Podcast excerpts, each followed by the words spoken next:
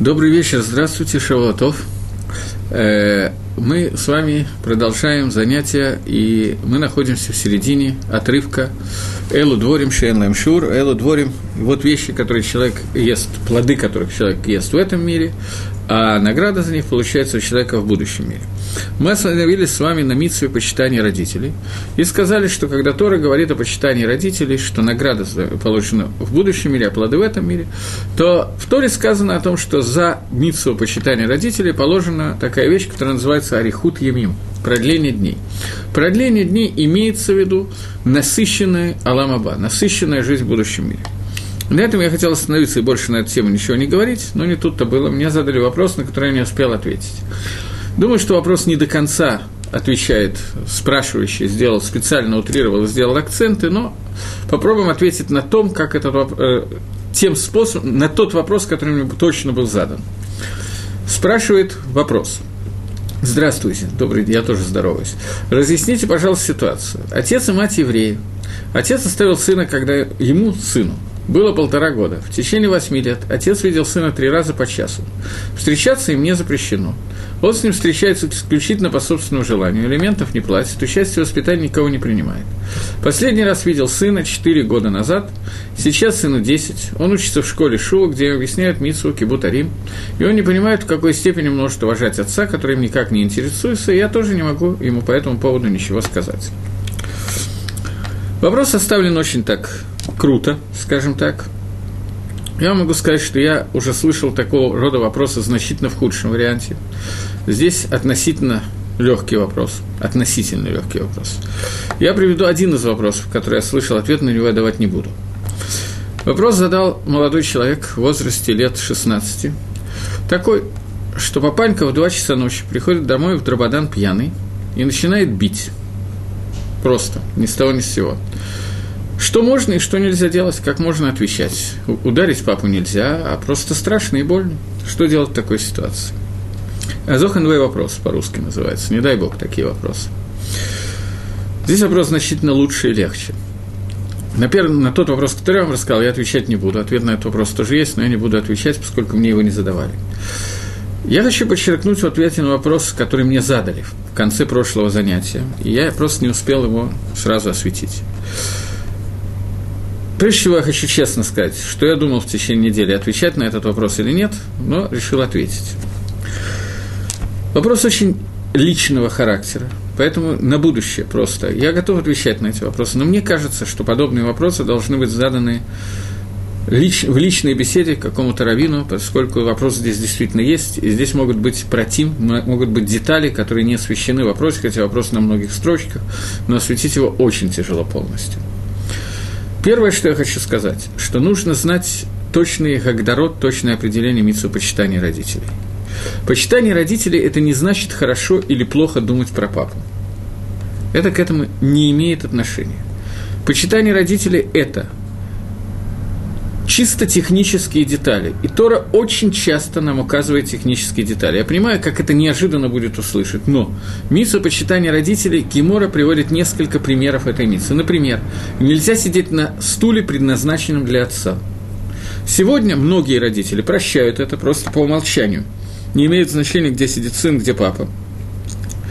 Но, в принципе, я могу сказать, что я э, не задумывался на эту тему, даже прочитав Гемору и зная, что как бы, у меня должно быть персональное место в доме, я не сильно задумывался на эту тему и думаю, что большая часть, я думаю, так процентов 99 и 9 в периоде не думает на эту тему.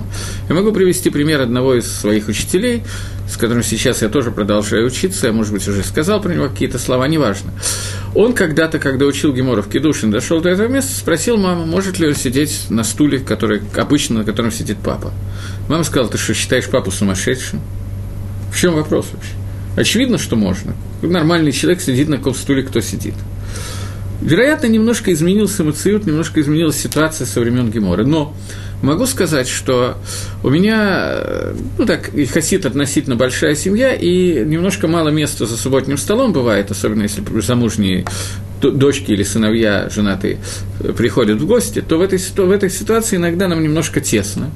А я в шаббат очень люблю вот так вот во время еды суда, как обычно тянется, я не понимаю, зачем я так долго тяну, но все тянут, немножко на диване так развалиться. Мое место как бы так вот предназначено во главе стола на стуле.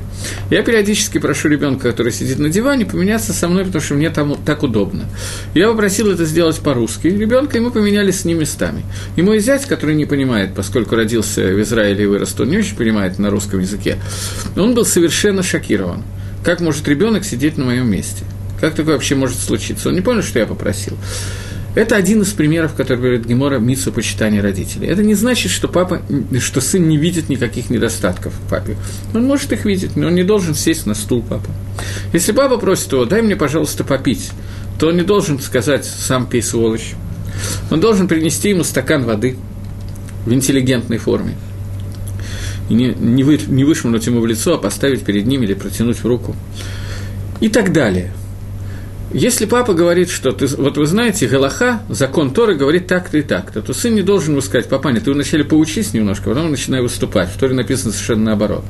Он должен спросить, если папа говорит неверно, что а разве не учили нас вот та-та-та-та, как вот это объяснить, что ты говоришь не совсем так, как меня учили в школе, в хедере и так далее. Это митсу почитания родителей. Ребенок, который видел папу три раза по часу, он технически имел возможность почитать родителей три раза по часу. Все, больше у него такой возможности не было. Он не обязан сам искать этой митсу и искать папу для того, чтобы спросить, папа, ты не хочешь попить, чтобы я тебе налил воды. Но если у него стал, он столкнется с ситуацией, когда он увидится с папой, и папа попросит дать ему попить или поесть и так далее, то сын обязан это сделать. Это митсу почитания родителей – в описании вопроса мне показалось, я, может быть, ошибаюсь, но мне показалось, что в вопросе, я зачитал вопрос, поэтому вы можете сказать, правильно мне показалось или нет оттенок, что спрашивающий человек, женщина хочет показать, что папа не самый большой цадик, не самый большой праведник, который есть в мире по отношению к этому ребенку.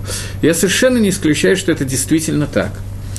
И поэтому здесь возникает другой вопрос – в данном случае я не хочу входить в данный вариант, праведник он, неправедник он, это отдельный разговор. Я хочу задать такой вопрос.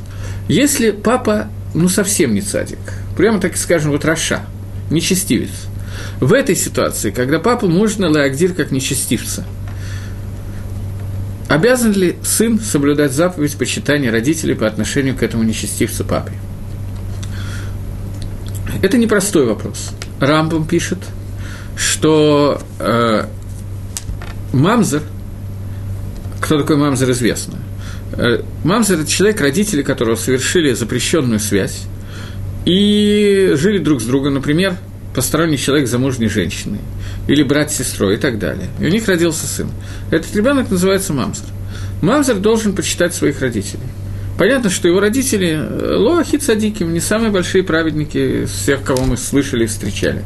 В Торе описаны более праведные люди, чем эти. Тем не менее, праведник, Мамзер должен почитать своих родителей. Рамбам, Пасак Лагалоха, это мнение Рамбама, я думаю, что вы слышали такое имя, считает, что родитель, который аварьян, грешник, я не знаю, как по-русски перевести, человек, который делает авирот, и не хазар Батшува, не вернулся к Шуве, не сделал Шува от тех авирот, которые он делал, тем не менее у детей осталось мицу почитать родителей. Не в тех вопросах, которые идут против Торы. Если родители требуют от ребенка что-то, что противоречит Торе, понятно, что нет. Но в тех вопросах, которые не идут против Торы, сын должен посчитать своего папу и маму. То есть в нашем примере, я специально рассматриваю это на одном примере, протянуть, принести папу стакан с водой, он выполняет при этом митсву. Почитание родителей. Тур спорит с Рамбом и считает, что э, если родители расшоим, нечестивцы, то нету митсу почитания родителей. Шульханорух придерживается мнения Рамбама, и это мнение для сефарских евреев. Рамо придерживается мнения Тура, и это мнение для ашкенадских евреев. Но речь идет про человека, который Раша, в тех авирот, который является авирот из Торы, который написан в Торе. В данном примере надо знать, я не говорю, что этот человек очень большой праведник, я этого не сказал. Надо знать, подходит ли ему определение нечестивец или нет. Возможно, что да, я не знаю. В таком случае, здесь надо просто, вот в этом вопросе надо входить в очень много деталей. В таком случае, действительно, сын будет не обязан выполнять эту миссию совсем. Но я не уверен по вопросу, я этого не могу знать, это технически невозможно. Надо задать много-много наводящих вопросов, чтобы решить этот вопрос. Другое дело, что общий совет в подобных случаях – Я сталкивался довольно с большим количеством разведенных семей, и отношения между родителями, которые развелись, они достаточно не всегда самые идеальные. Иногда очень хорошие, иногда очень тяжелые отношения, и это понятно, иначе бы они не развелись. В любом случае, это не должно идти за счет ребенка. И общий совет в этом случае, что мама говорила бы ребенку, что смотри, наши отношения с твоим папой – это наши отношения, это твой папа, и ты должен с ним придерживаться нормальных отношений. Как правило, это идет на пользу не только ребенку, но и маме, и, безусловно, идет на пользу ребенка. Сто процентов идет на пользу ребенку. Больше я думаю, что мне нечего ответить на этот вопрос в общей форме. Я мог бы еще много что сказать, но это надо было бы говорить в личной беседе. Поэтому мы, я думаю, что можем перейти к продолжению чтения того, о чем мы говорили. Вопрос хороший и важный, поэтому я решил, что я не имею права на него не отвечать.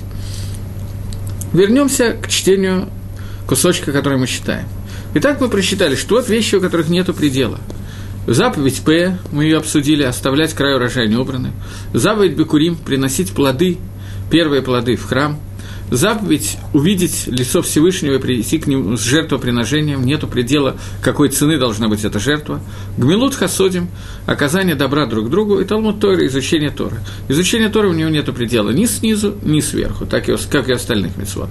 Одно слово Торы – это тоже будет выполнение заповеди Торы, и э, чем больше человек учит Торы, тем больше заповедей. Каждое дополнительное слово – это дополнительная заповедь изучения Торы э, Дерих Агав, Вильнюсский Гаон как-то сделал подсчет заодно просто. Вильнюсский Гаон сделал как-то подсчет, что когда человек делает в минуту, сколько он может сделать заповеди? Одну, два, три. Заповеди изучения Торы, поскольку каждый звук, каждое слово – это отдельная заповедь, то можно сделать сотни раз больше заповедей, когда ты изучаешь Тору, чем когда ты делаешь руками какую-то заповедь. Э, не надо увеличивать, я увидел ответ на мое, на мое объяснение, я увидел объяснение, пожалуйста. Э, двигаемся дальше. Элу дворим шадама хельпера тейхам бааламазе.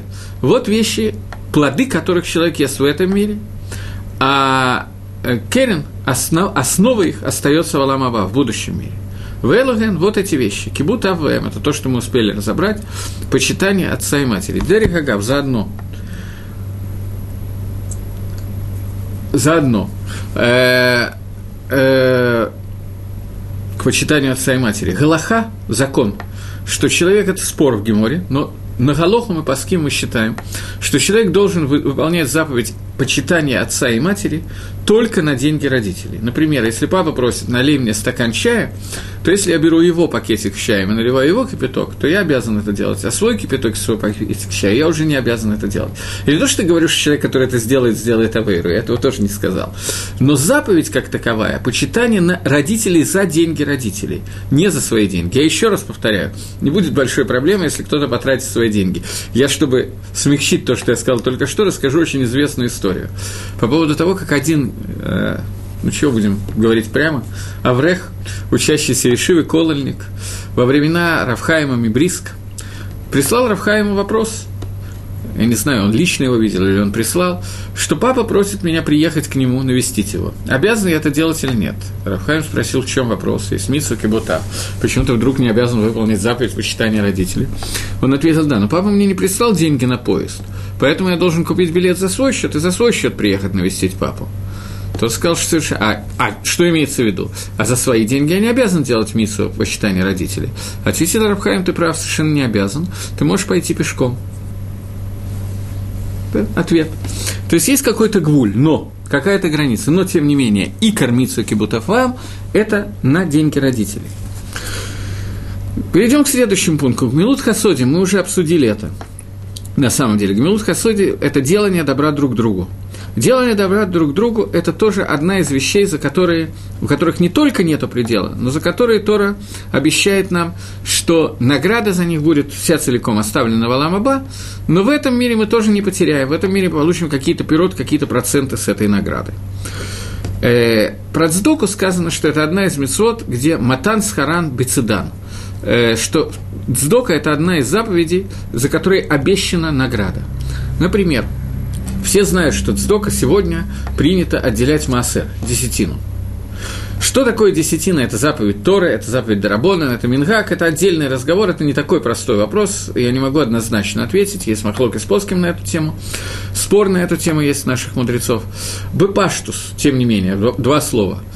Э, десятина, о которой говорит Тора, это только та десятина, которая э, отделяется от плодов Израиля – когда выросли на моем поле плоды, я должен отделить десятину и отдать бедняку, левиту, есть разные виды десятины. Десятина, которая отделяет своего дохода, это митсвот сдоки, это не заповедь истории, это либо заповедь Дарабонан, либо Мингак, обычай, который сделан, но это обычай, который, обычай Медина до Гемора, со времен Гемора, и он указан в Геморе. Человек, который получает, допустим, предположим, тысячи долларов в месяц зарплату – тратит на себя он 500 долларов, ему больше не надо. Еще 500 он откладывает, потому что он копит себе деньги для того, чтобы купить э, Volkswagen или Royal-Royce или Ferrari или велосипед для ребенка, в зависимости от настроения. Но ему хватает тех доходов, которые у него есть на месяц, полностью хватает, и остается какое-то количество денег. То, что я говорю, может измениться, поэтому если будет вопрос Лемайса, как надо делать, то я опять-таки рекомендую спросить. Если некого спросить, можете ориентироваться на мои слова. Но если есть кого спросить, то лучше задать конкретный вопрос, потому что здесь могут быть варианты. Э, если у человека остается какая-то сумма с тех доходов, которые у него есть ежемесячно, у него остается какая-то сумма каждый месяц. Или, в данном, допустим, в этот месяц осталась какая-то сумма. В моем примере, который я привел, он зарабатывает 1000 долларов, у него остается в этом месяце 500 долларов. То он должен отделить массер от 1000 долларов. То есть 100 долларов массера, десятину, которую он должен использовать одним из двух способов. Либо отдать беднякам, либо, есть мнение, так принято делать, можно оставить его ледвар митсва, отдать кому-то для какой-то митсвы. Например, отдать, я не знаю, для какой-то ишивы и так далее. Эти два способа стандартного использования массера, которые существуют, либо оплатить, например, э, нужды своей общины, я не знаю, э, электричество в синагоге. Это тоже называется двор митсва, и бапаштус для этого тоже есть мнение, что это не годится, что надо только бедняку, но бапаштус это тоже годится, и можно это использовать таким образом массер, который человек человек отделяет. Когда человек отделяет массер, есть обещание, которое дано Торой. Асер гдей литашер. Отделяй десятину, это одно и то же слово. Написать я не могу. Это одно и то же слово, которое сказано «отделяй десятину, чтобы разбогатеть». Ашер, Ошер и Эсер – это один и тот же корень.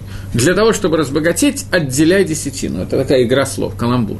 Таким образом, Раши Хазаль объясняет нам, что у нас есть завтаха, обещание, что человек, который отделяет десятину, он не только не обеднеет от этого, но он от этого разбогатеет.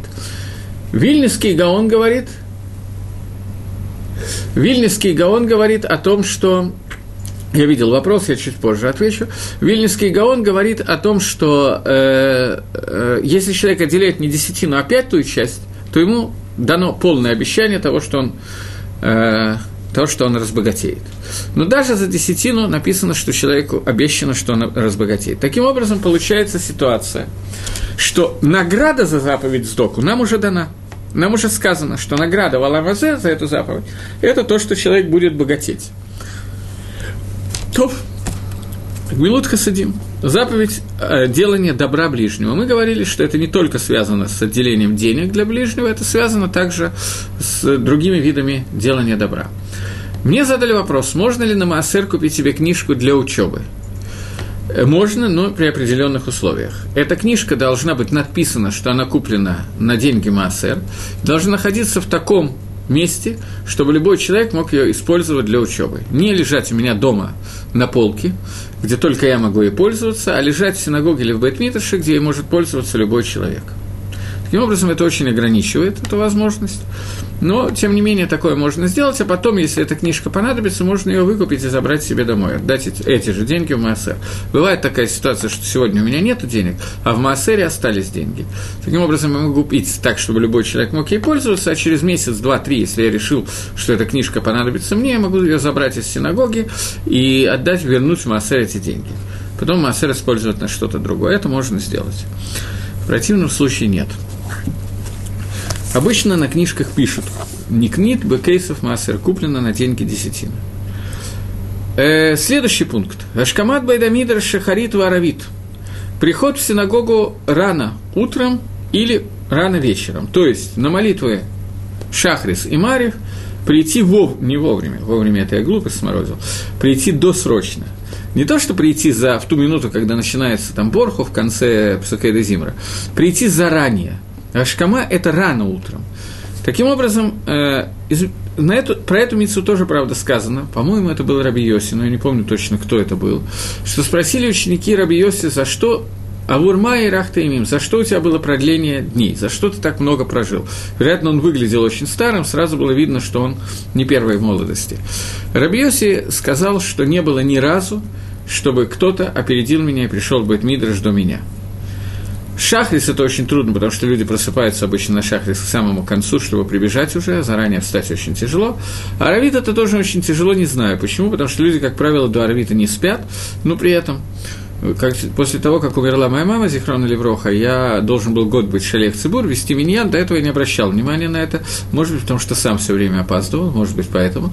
А тут я должен был Шалех Цибур быть, поэтому я приходил заранее, занимал место у Амуда и ждал, когда появится миньян. Если Марев назначено без 15,9, то без 15,9, как правило, есть 6 человек. Еще через минуту все придут, но без 15 прийти на минуту раньше это никак невозможно. Это одна из вещей, за которую Тора обещает нам большую награду и в Аламазе, и в Аламаба. И в этом, и в грядущем мире. Вероятно, Тора настолько хорошо понимает наших хахамим, настолько хорошо понимает, каков у нас Ецер прийти на молитву в последние несколько секунд и с опозданием, что говорит, что за то, что человек приходит вовремя, он получает награду в этом мире и в мире грядущем. И надо понять, для, для того, чтобы понять, за что нам такая большая награда положена, надо понять еще одну вещь. Почему так трудно прийти на молитву вовремя? Как на молитву Шахрис, так на молитву Марьев. Почему это так трудно сделать? Я могу сказать, что я видел многих людей, которые очень страдают по этому поводу и никак не могут вовремя подойти. В чем такая проблема? Допустим, Шахрис. Человек скажет, я тоже так скажу, что трудно вовремя проснуться – не высыпаешься, трудно вовремя встать. Но если на секунду задуматься, то любой человек поймет, что 5 минут сна не имеет никакого значения. И человек встал в 6 часов или без 5-6 утра, не имеет никакой разницы на самом деле. Почему мы не приходим вовремя? Только по одной причине. Потому что все наши медот, наши качества, они говорят о том, что если ты придешь на 5 минут позже, еще минуту полежишь в постели, нет никакой разницы, нет никакой спешки. Когда человек заставляет себя прийти вовремя, Тора подчеркивает, что у Раби Йоси тоже была та же самая проблема. Его ни разу никто не опередил, и ни разу никто не пришел раньше него в Бет Мидраш. Это не означало, что ему было всегда легко встать, он страдал утренней бессонницей и вечерней, поэтому он приходил все время вовремя. Не это говорит Тора. Тора говорит о том, что несмотря на то, что и ему было так же, как любому другому еврею, трудно встать, и Царгор ему говорила, что у тебя есть еще полчаса до Шахриса, а он приходил местами больше, чем за полчаса до этого в Бет Мидраш. Его ни разу ни один человек за всю его жизнь не упредил. То есть он приходил сильно заранее.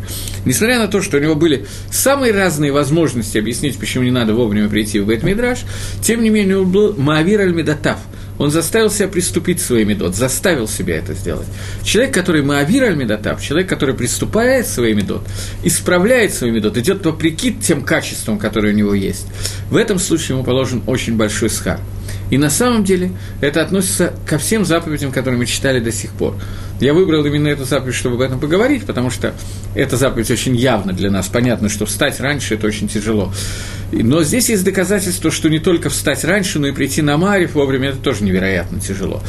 Потому что человек ленится. Лень – это нормальное человеческое качество. Нету людей, у которых нет этого качества. И лавор его, приступить через него, за это Тора обещает награду и в этом мире, и в мире грядущем, поскольку здесь идет награда мера за меру, меда кинегет меда, мера за меру. Если ты заставляешь себя в этом мире приступить через свои качества, чтобы служить Акодыш Баругу, то Акодыш Баругу делает так, что этот мир для тебя становится наградой – поскольку в этом мире ты сделал, приступил через свои медот, то этот мир, который является миром испытаний, миром авойды, миром работы, а не миром награды, для тебя становится миром награды. Поскольку ты приступил через свою меду, поэтому этот мир меняет свою меду по отношению к тебе, меняет свое качество по отношению к тебе. Я надеюсь, что понятно, что я говорю. Если нет, то вы можете мне написать какие-то вопросы, чтобы помочь мне. Это то, о чем я говорю, имеет отношение не только к этой конкретной заповеди, это имеет отношение ко всему, что мы говорили. Гмилут хасадим, оказание кесада, давание цдоки. Человек может сказать, я целый месяц вкалывал, как, не знаю, как папа Карло, за то, чтобы получить эти тысячи долларов. Теперь я должен целую сотню, непонятно кому отмазать, потому что он бездельник, не хочет работать. Чего ради? Человек аверль свой медот, он аверль медота, в свою жадность, свои расчеты он приступляет.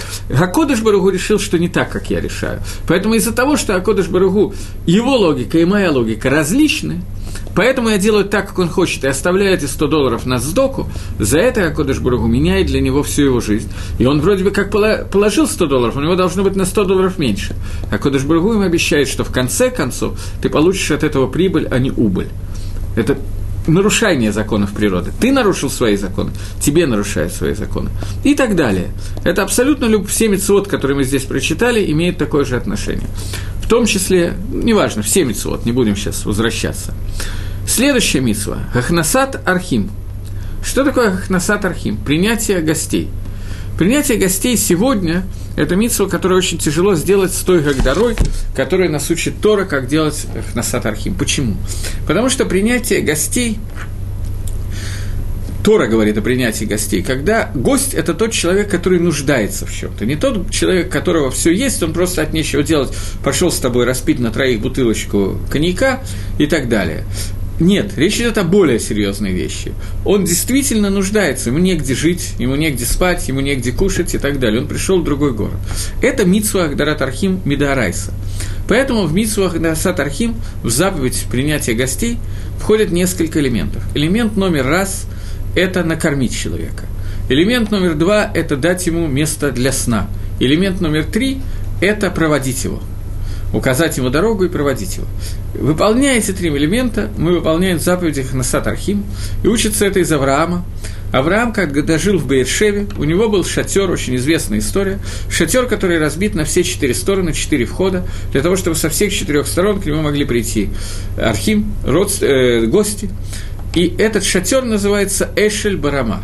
Эшель, Алиф Шин Ламет – это аббревиатура Рашетиот, которая переводится Ахила, Шина, Лавая. Еда, ночевка и проводы. Из трех вещей состоит Митсу Ахнасат Архим. Сегодня выполнить Митсу Ахнасат Архим возможно, но далеко не всегда мы выполняем Митсу Ахнасат Архим, когда мы просто приглашаем гостей на шаббат и так далее, просто чтобы нам с ними было повеселее. Это тоже в какой-то степени Ахнасат Архим, если им скучно, а ты их приглашаешь, чтобы им не было скучно. Но и кормить Ахнасат Архим – это когда люди действительно им негде переночевать, им негде быть на шаббат и так далее. Есть такая майса, хасидская майса. Я не очень часто вас, вам рассказываю хасидская майса, но один раз вы мне разрешите, я думаю. Майса, которая состоит в том, что какая-то группа хасидов поехала из пункта А в пункт Б, и по дороге их застал шаббат. Что-то случилось, буря мглое небо кроет их вейс, не знаю, что там произошло. Они не доехали до нужного им места до шаббата, и в шаббат вынуждены были остановиться в каком-то месте. И остановившись в этом месте, они спросили, где здесь есть евреи. До шаббата, естественно, заранее. Спросили, где здесь есть евреи. Ему сказали, что есть одна еврейская семья, им сказали, и сказали адрес этой семьи. Они к ним пришли, видят богатый, хорошо обеспеченный дом. Они сказали, что вот очень извиняются на такая ситуация, их застал шаббат. Нельзя ли где-то провести шаббат. Он говорит, конечно, можно у меня, но у меня правило. Вы заказываете все, что хотите, все будет готово, но за деньги. И за очень приличные деньги. Назвал им сумму. Грубо, чтобы майса была с цифрами. Тысячи долларов с человека. Но заказывать вы за эти тысячи долларов можете все, что угодно – они пошли между собой, поговорили, какой мерзавец, Митсвах на Сатарким не хочет делать, ну и так далее. Всю лошадь гору, которую можно высказать, и мы бы с вами тоже высказали, они тоже высказали. Поговорили, но выхода нету, шаббат. Они были хорошо обеспеченными людьми, они решили, что они могут себе это позволить, но они решили, что они над ним поиздеваются. Ой, это э, по-молдавски, наверное, английскими буквами я не могу вопрос прочесть. Ра-та-та-та-та, 20% на сдоку, а что, если жена не поймет, куда, кого слушать, Гаона или жену? То, я закончу Майсу, потом я с трудом прочитал вопрос, потом я буду, обращусь к этому вопросу.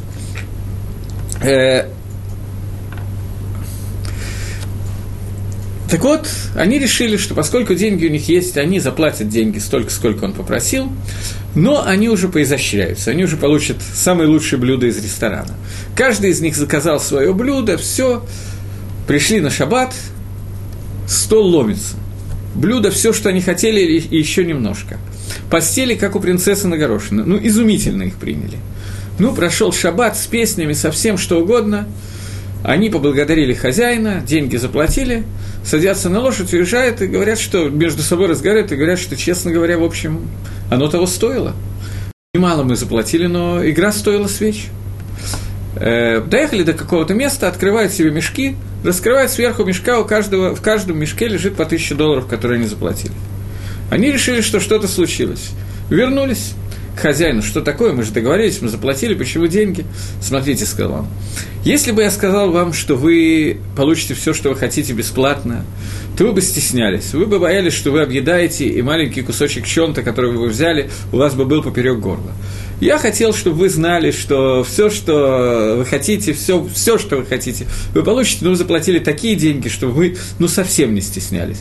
Но я хотел выполнить миссу Насат Архим Ламигадрин и Намигадрин самым лучшим способом. Это хасидская майса, сказка ложь, но в ней намек и так далее. Теперь вернемся к вопросу, который мне задали. Первый вопрос, уже два вопроса у меня появилось. Вопрос первый, что делать, если Вильнюсский Гаон говорит, что надо отделять 20% от сдоки, а жена говорит, что не надо отделять 20% от сдоки, она не понимает, что от нее слушать. Кого надо слушать, Вильнюсского жену или Гаона. Известно, что всегда надо слушать жену и делать наоборот. Это совершенно очевидная вещь. Известно просто, я сказал, что с детства. Теперь, если говорить серьезно, то э, нужно понять, почему жена против. Против чего она? Против того, чтобы просто тратились деньги, потому что ей не хватает денег. В случае, если ей не хватает деньги на необходимые нужды, не о чем говорить, она абсолютно права. В случае, если ей хватает денег, и это какое-то изобилие и так далее, то муж может тратить деньги, которые жена не считает нужным, на сдоку. Нужно понять, что человек, когда выполняет какие-то заповеди, он должен быть, я имею в виду сейчас не только заповеди, но заповеди лехумра, устражает их для себя, то он должен соответствовать тому уровню, который он на себя берет. В любом случае, он должен прежде всего лить кавен иметь в виду, что то, что он делает, он делает без обета, блинедер. Должен сказать эту фразу, потому что еще через месяц он может не захотеть это делать и имеет право это не делать. Кроме этого, Э, вопрос, понятно, что, как любой вопрос подобного рода, вопрос неоднозначен. В каком плане? Что муж обычно разговаривает с женой. Можно прийти к какому-то соглашению.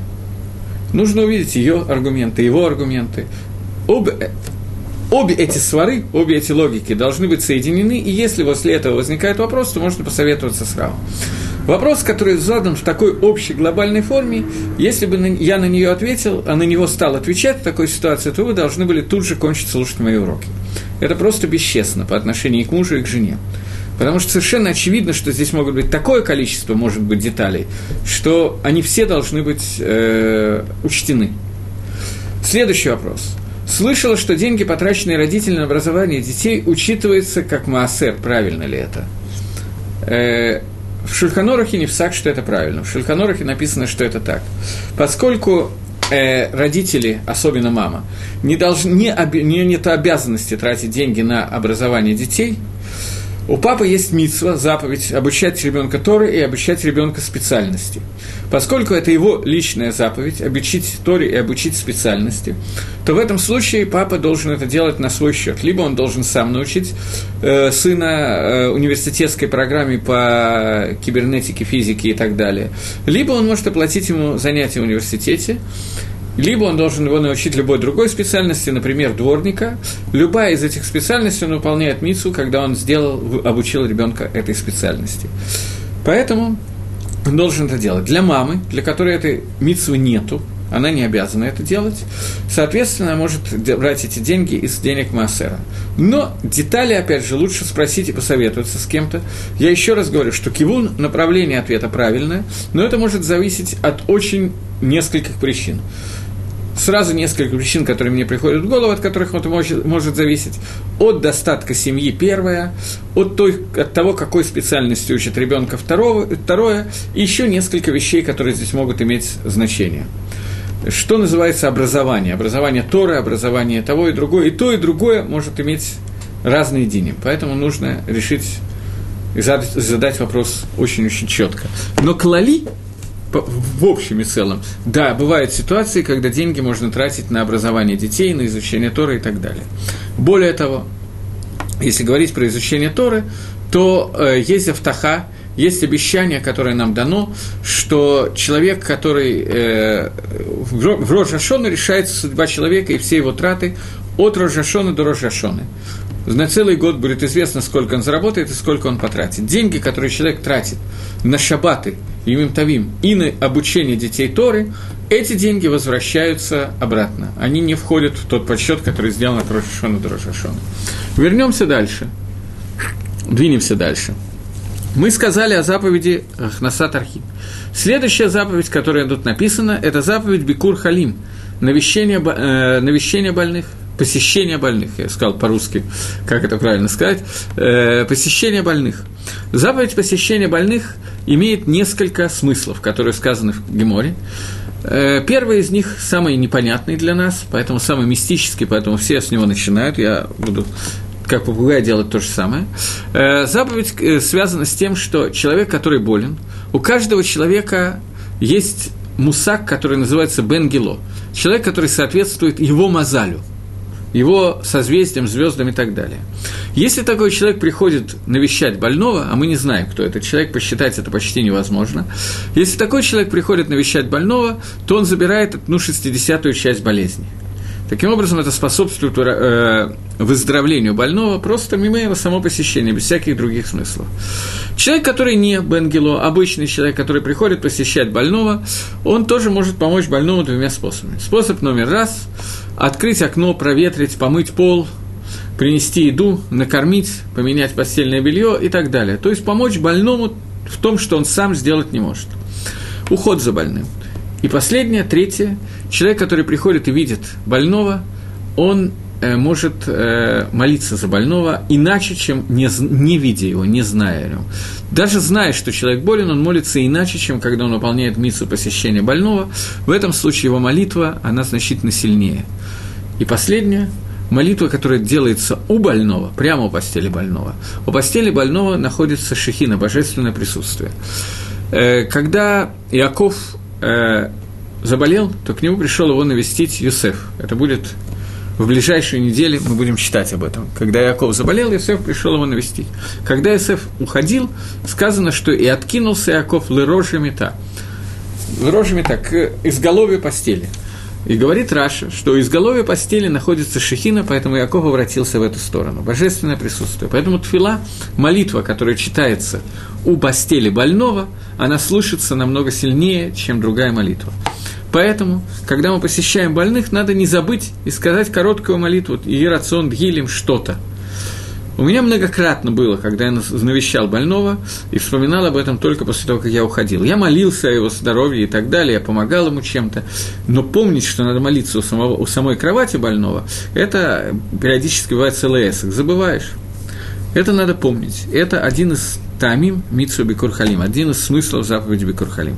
За эту митсу тоже положена награда и в этом мире, и икор награды сутью останется в грядущем мире. Следующее, что здесь идет, ахнасад кала, пристроивание невест. Пристраивание невест. Что такое пристраивание невест? Пристраивание невест, здесь есть два аспекта. Первое – найти для невесты жениха, это очень важная часть пристраивания невест, называется шедух, поиск шедуха. И второе – это помощь невесте э, материальная. Есть богатые невесты и бедные невесты. Богатой невесте нужно помочь ей найти шидух, ей не обязательно помогать деньгами. Бедные невесты – очень большая митсва. Одна из самых высоких уровней дздоки э, – это дать сдоку для того, чтобы э, для того, чтобы э, дать сдоку именно для того, чтобы у невесты была не дуня и было легче выйти замуж. Недунья – это что-то типа приданное. Э, в таком случае, э, в таком случае хорошо выполнить эту заповедь и давать для того, чтобы у молодой семьи было самое необходимое после того, как они женятся и так далее. Естественно, речь идет только в том случае, если родители невесты или сама невеста не в состоянии это сделать. Если все они в состоянии, то понятно, что не нужно давать сдоку на эту невесту. Ахнасад Кала – это очень важная мисва. И меня попросили вернуться к заповеди посещения больным.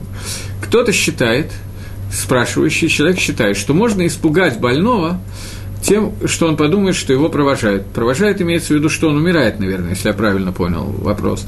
Что больной видит, что к нему вдруг после одной лекции, которую прослушали несколько человек, они все вдруг напали на одного бедного больного, и караваном пришли его э, навещать. А он подумает, что это его провожают в последний путь, и немножечко испугается по этому поводу. Да, так, так делать не надо. Человек, который спросил, сказал правильно, не надо пугать больного. Нужно сделать это интеллигентно. Это можно сделать интеллигентно, я думаю, что даже очень нетрудно сделать интеллигентно. Дерри Гагав просто заодно, поскольку этот вопрос возник – есть такая заповедь, не заповедь даже, не знаю, как это сказать, иньян такой. Человек, который умирает, последнее, что он должен сделать, это прочитать шма и сказать «видуй». Исповедоваться на русском это звучит, я не нахожу, не нахожу другого слова, хотя это слово мне очень не нравится. Э, сказать, что он просит прощения за то, что сделано, за ту аверу, которую он сделал, одну, вторую, третью, четвертую, и перечислить те аверот, которые он сделал. И в Шульханорухе, в Геморе фактически задается вопрос, а если человеку сказать, ты знаешь, вот ты, мужик, умираешь, давай ты все таки виду скажи, а то завтра уже поздно будет, то это может его сделать так, что он умрет немножко раньше, чем он бы умер, если бы ему этого не сказали. В таком случае, безусловно, ему не надо говорить, что скажи побыстрее виду, а то вдруг ты не доживешь еще пять минут. Этого не нужно делать.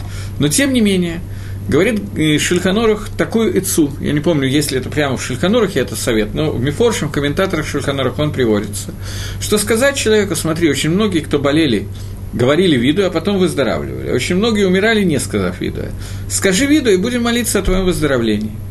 И человек, который нормальный человек, верующий, он понимает, что если он сказал виду, то ничего страшного в этом нету. Потому что виду говорится каждый год, и нормальный человек говорит больше, чем один раз в год. Поэтому он скажет еще один раз виду.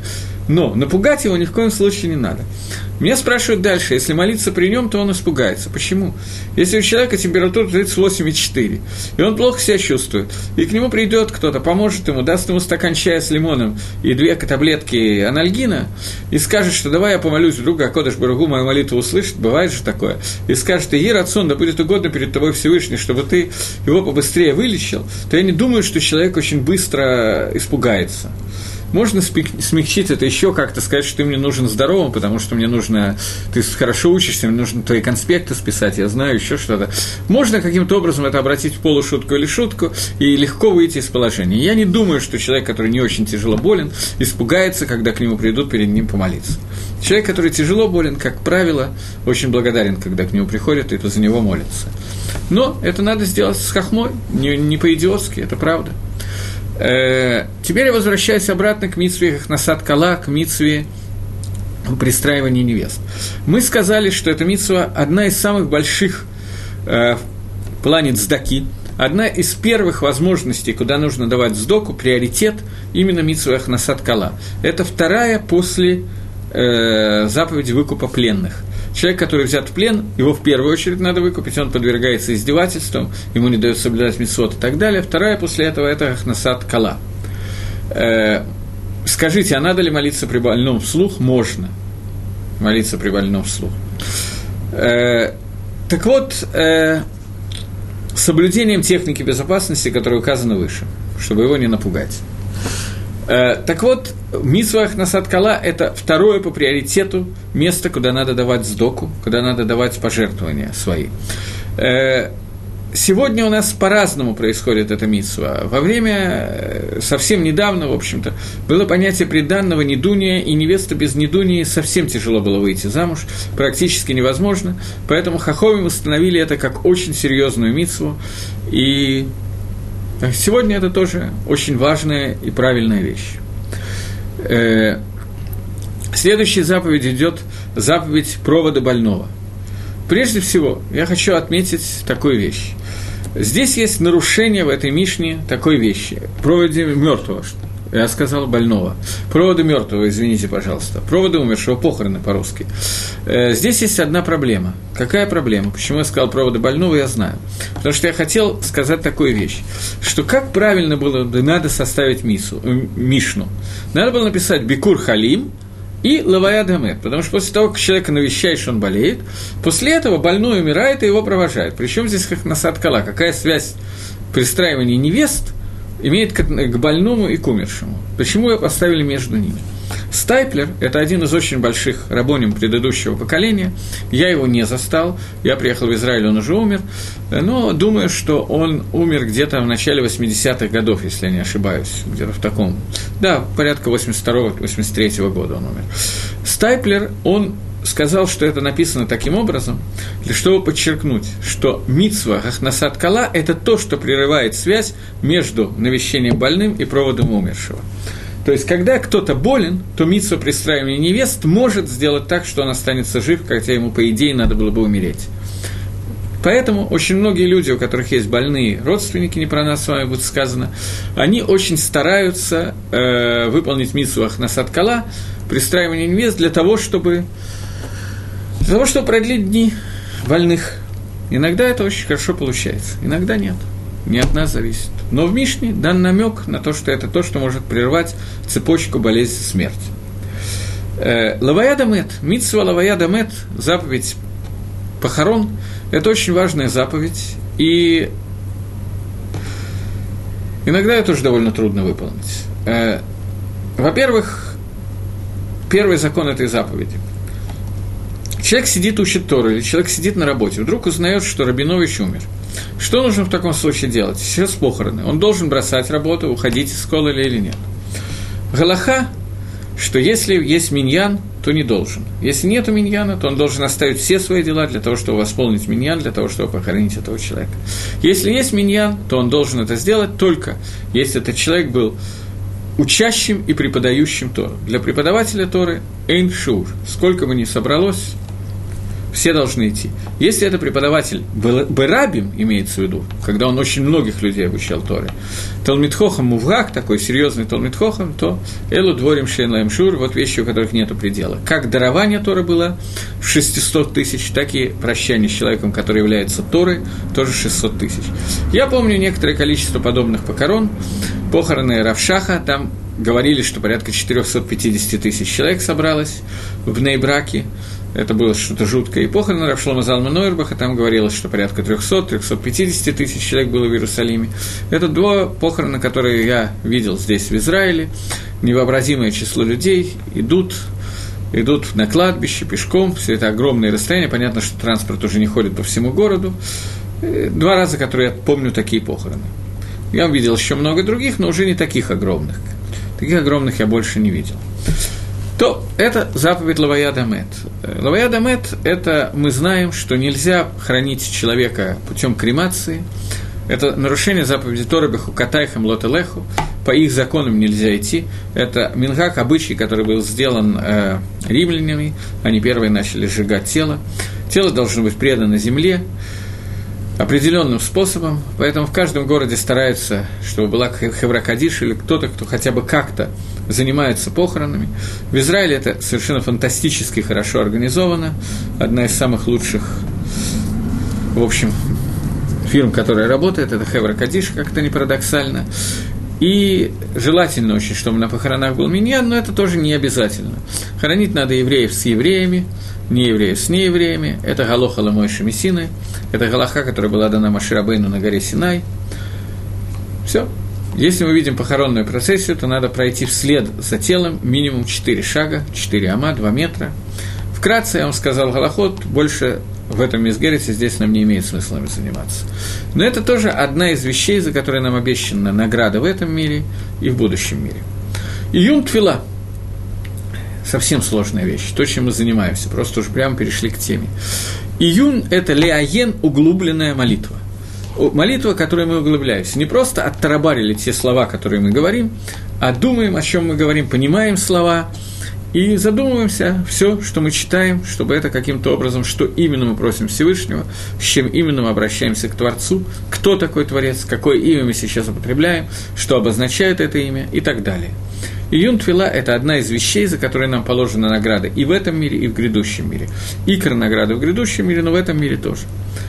Э, Гават шалом байнадам лахаверо – и когда мы делаем мир между двумя товарищами, между человеком и его товарищем, это меда, которая приписывается Аарону, мера, которая была у Аарона, брата Маше.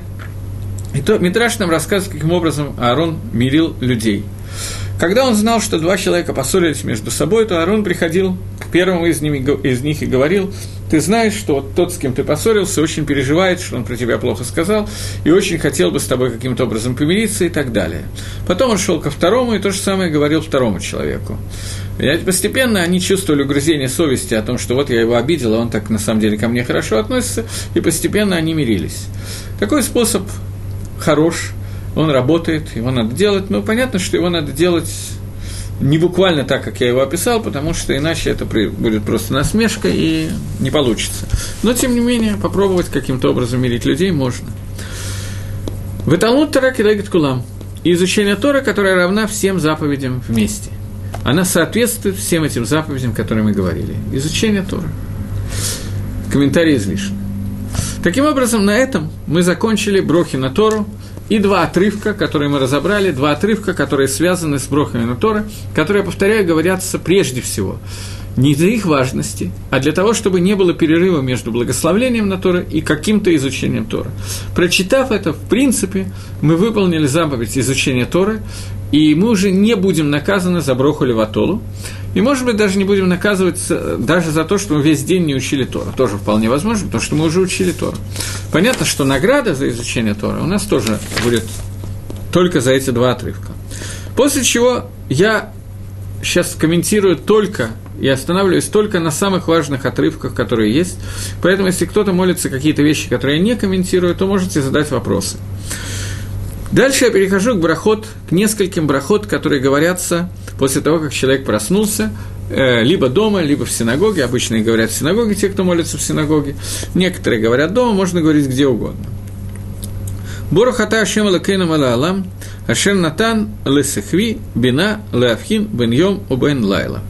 Я читаю по своему Сидуру и не говорю как, в каждом Сидуре это на разные страницы, поскольку я не уверен, что мы все можем вооружиться одним Сидуром, поэтому я не могу сказать, где находится эта браха. Браха, которая имеет сразу несколько переводов, я остановлюсь на одном из переводов. Благословен ты Всевышний. Я еще раз напоминаю, когда мы читаем имя Адо и так далее, имя Хашема, мы должны лит кавен, всегда, кроме первой строчки шма, где есть несколько каванот, во всех остальных нам достаточно лит кавен иметь намерение только одно – Адон Коль Гаалам, господин всего мира. Мой господин. Элокейну, имеется в виду наш Бог, тот, который следит за всем этим миром, за нами всеми, Багашгаха протит, с частным влиянием на, каждое конкрет, на каждого конкретного человека и оказывает на него влияние. Меле Гаалам, царь вселенной, благословенный Всевышний царь вселенной – Галам происходит, как мы говорили, от слова «гейлем». Место, где находится мир, это «гейлем», там, где сокрыл Всевышний свое влияние. Ты царь, который раскрываешься даже в том месте, где ты скрыл свое влияние, и через это раскрытие твоей меда, Малхус, твоей меры царства, мы воспринимаем Всевышнего. Мы должны в этот момент, Лейт Кавен, иметь в виду, что Акодыш Барагу управляет всем миром и ведет весь мир. Мелах происходит от слова «лех» – «идти», «вести». Мелах – это царь, который... Царь царей Всевышний.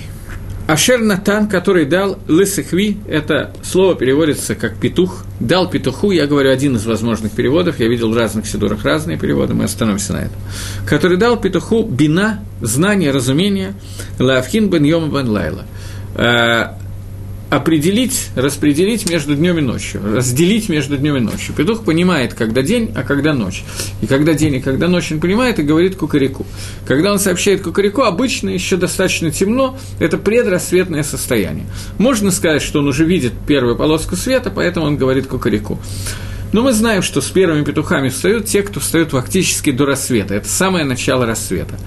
Знание, которое есть у петуха, обычно принято считать так – Я на это очень сильно халек, спорю, не только я.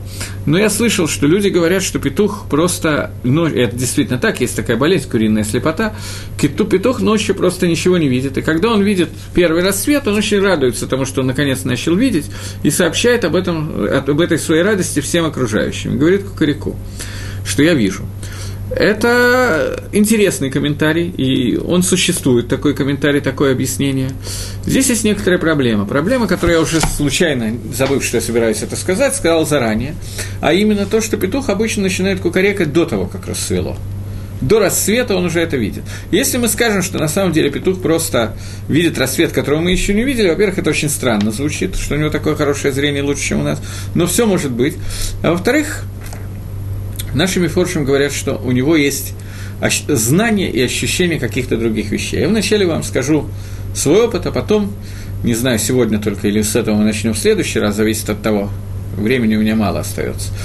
Я э, в 1900 80-х, конец 80 85-87 год, был шойхетом в Ленинграде. После отъезда Изи Когана, который до этого был шойхетом в Ленинграде, на мне держалось некоторое время большая часть шхита города Ленинграда. У нас была некоторая компания, мы вместе резали, и вот в 87 году вдруг я не знаю, ожиданно или неожиданно, мне позвонили из Завира и сообщили, что я могу мотать к чертовой бабушке, то есть, то есть в Израиль, такой очень интеллигентной форме. Я не стал возражать, я с удовольствием, как бы. Я приехал в Авир получать документы, думал, что они мне скажут, что в течение трех недель проваливай. Мне почему-то сказали, что я могу задержаться на 3-4 месяца, сколько я хочу, и дали открытую визу. Это, в то время этого не давали еще. Вот я был один из первых, кому дали, может быть, были еще, но я про это еще не знал тогда.